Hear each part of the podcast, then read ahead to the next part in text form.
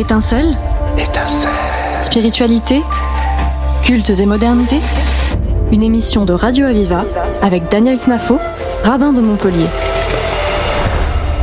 Cette semaine, Étincelle se consacre à la fête de Sukkot, qui est la troisième fête de pèlerinage du calendrier hébraïque. Alors cette fête tire son origine d'un verset biblique. Elle est d'origine biblique puisque le verset se trouve dans le livre du Lévitique où il est dit Vous résiderez dans des Sukkot durant sept jours, car j'ai fait résider les enfants d'Israël dans des Sukkot lors de la sortie d'Égypte. C'est un commandement divin de résider dans des Sukkot. Sukkot, eh bien, on traduit généralement des cabanes. Alors, s'agit-il d'une commémoration et un devoir de souvenir d'un événement qui est historique, puisque ça commémore la sortie d'Égypte? Nous ne pouvons pas apparemment nous contenter d'une vision qui serait euh, passéiste du judaïsme, c'est ce que nous essayons toujours de faire, de devoir trouver une, un sens plus profond, un caractère éternel au commandement donc d'ordre divin. Alors c'est une fête qui est assez particulière puisque lorsque les enfants d'Israël sont sortis d'Égypte, eh bien le verset nous dit Vaïsou béné Israël mira Amses Soukota. Les enfants donc d'Israël voyagèrent de Raamsès à Soukot. C'est le livre de l'Exode lors de la sortie d'Égypte.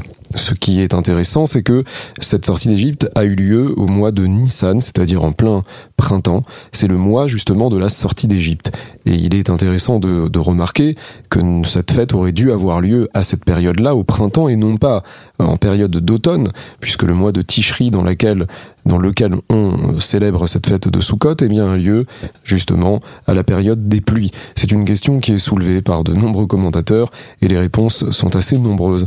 Mais euh, là où on va essayer de, comprendre le sens de cette, de cette fête, ça nous aidera certainement aussi à répondre à cette question. Alors, les enfants d'Israël ont été protégés pour, pour l'opinion de Rabbi Akiva dans le Talmud, ils ont été protégés par des sous-cotes, de véritables sous-cotes, c'est-à-dire des branchages, des cabanes qui étaient faites donc à partir de, de, de, de matière végétale.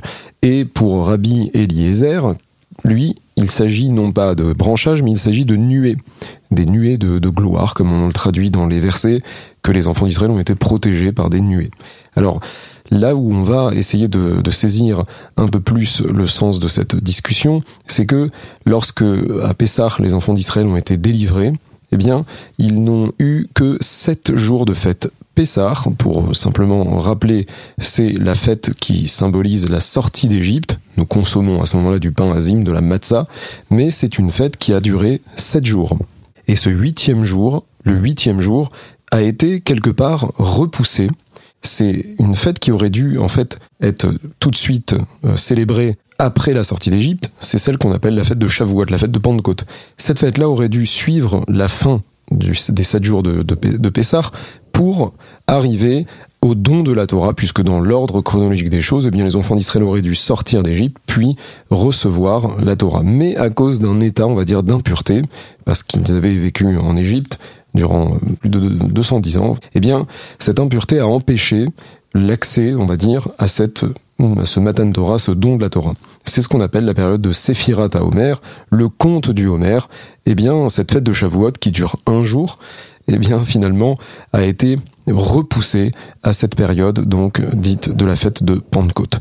Contrairement à la fête de Sukkot, qui elle dure également sept jours, mais au terme des sept jours, eh bien, il y a un huitième jour, une fête que l'on appelle Shemini Chagatseret, la fête donc de clôture du huitième jour, et qui est appelée également Simchat Torah, la joie de la Torah. Donc, on a deux fêtes qui arrivent au 15 du mois pour l'une, eh bien, au mois de Nissan, pour l'autre, au mois de Tishri, qui ont énormément de similitudes au niveau même des lois de la halacha, des lois pratiques, et qui vont finalement les deux avoir une, une sorte de clôture, un huitième jour qui, pour la fête de Pessah, s'est vu repoussé bien plus tard, donc euh, au mois de Sivan, et pour la fête de Sukkot qui a lieu immédiatement après. La réponse est assez simple, c'est que pour le cas de, de, Torah qui survient juste après la fête de Sukkot, eh bien nous avons eu la possibilité d'abord de, de nous débarrasser de l'impureté au moment du grand Yom Kippour, du jour donc de Kippour, le jour du grand pardon.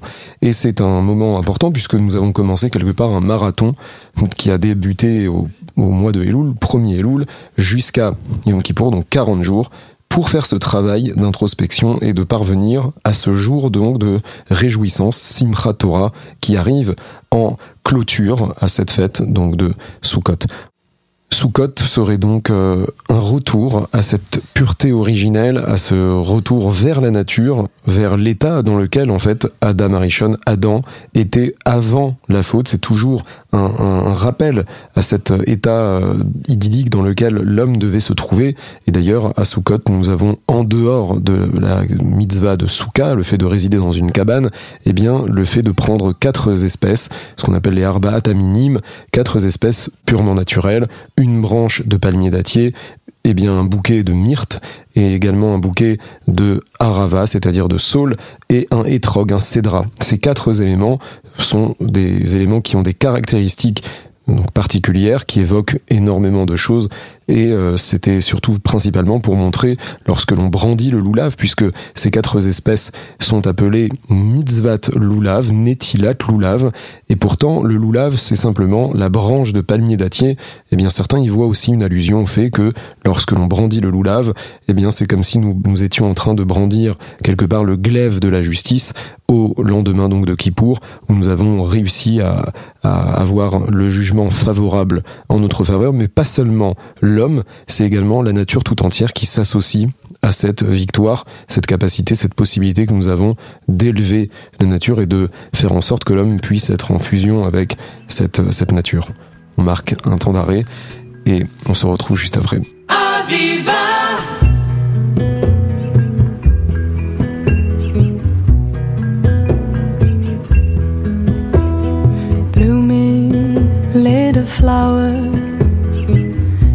Let the sun take care of you. Fly high, little bird, and let the sky and clouds guide you. And swim fast, little fish, and let the ocean dance with you.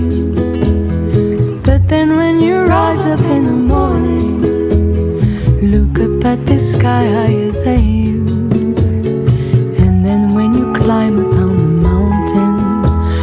down at the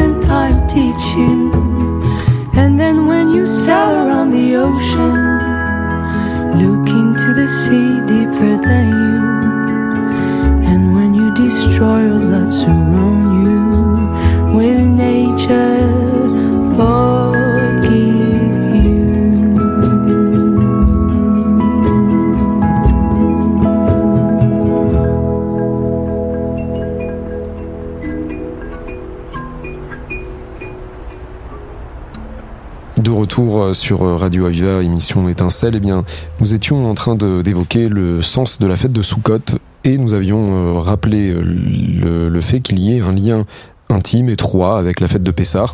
Cette fête de Pessar, comme nous l'avons dit, a été divisée en deux temps. Une qui a lieu eh bien, au printemps, c'est la fête de Pessar à proprement parler, et l'autre qui a lieu en automne. Comme on avait euh, exposé au départ que cette fête de Soukhot aurait dû avoir lieu également au printemps, puisque les enfants d'Israël sont sortis d'Égypte au printemps, ils sont parvenus à cette ville de Soukot, c'est ce que le verset nous dit, eh bien à cette période-là. Mais pourtant, certains vont essayer d'interpréter et de se dire pourquoi est-ce que la fête de Soukot a été décalée à la période d'automne, tout simplement en disant que il est tout à fait naturel qu'une personne eh bien sorte de chez lui, aille vers la nature à la période du printemps et aille voilà vivre littéralement même dans une cabane s'il le souhaite et ça n'aurait pas été perceptible que la personne est en train d'accomplir une mitzvah, un commandement de Dieu. Alors que durant la période justement de l'automne, où c'est tout à fait le contraire, on range un peu nos affaires d'été et nous rentrons dans nos maisons. À ce moment-là, effectivement, c'est beaucoup plus visible que nous sommes en train d'accomplir un commandement. Mais ça reste euh, une interprétation qui n'est pas euh, révélatrice peut-être du sens profond des choses. Ce qu'on a essayé de dire, c'est que cette fête-là de Sukkot a un caractère aussi universel, puisque c'est une fête qui engage non seulement euh, Israël, mais également les nations, puisqu'il y avait un, un, service quotidien au temple où on apportait des sacrifices de taureaux, eh bien, en, en, offrande pour les 70 nations, 70 nations, 70 individualités, et euh, cette, euh, cette possibilité donc que, ce, que cette fête ait un aspect universel. Alors certains veulent dire que Pessar eh symbolise euh, un événement qui serait une commémoration passée, la, la, fête de Shavuot, la fête de Pentecôte, elle serait un événement présent, puisque la Torah a été donnée au présent et elle est vécue au présent, et Sukkot serait peut-être même une fête qui est une célébration des temps futurs pour en revenir à, cette euh, idée de, de, la fête de Sukkot qui survient juste après donc la période de, dite de Rosh Hashanah et de Kippour, le jour donc du Nouvel An, puis celle du Grand Pardon, pour atteindre finalement donc cette fête de Sukkot. Alors, euh, il faut savoir que pour euh, le rabbi Yehuda Alevi, celui qu'on appelle le Kuzari, il y a trois canaux qui nous relient au Créateur à travers nos sentiments. Le premier, eh bien, c'est l'amour. Rosh Hashanah serait une manière donc de revenir vers Dieu par amour. Kippour serait une manière de revenir vers Dieu par la crainte. Et Sukkot, c'est une manière de revenir vers Dieu par la joie. Donc ces trois sentiments-là sont présents dans ces trois temps qui sont donc euh, concentrés autour donc de ce mois de Tishri.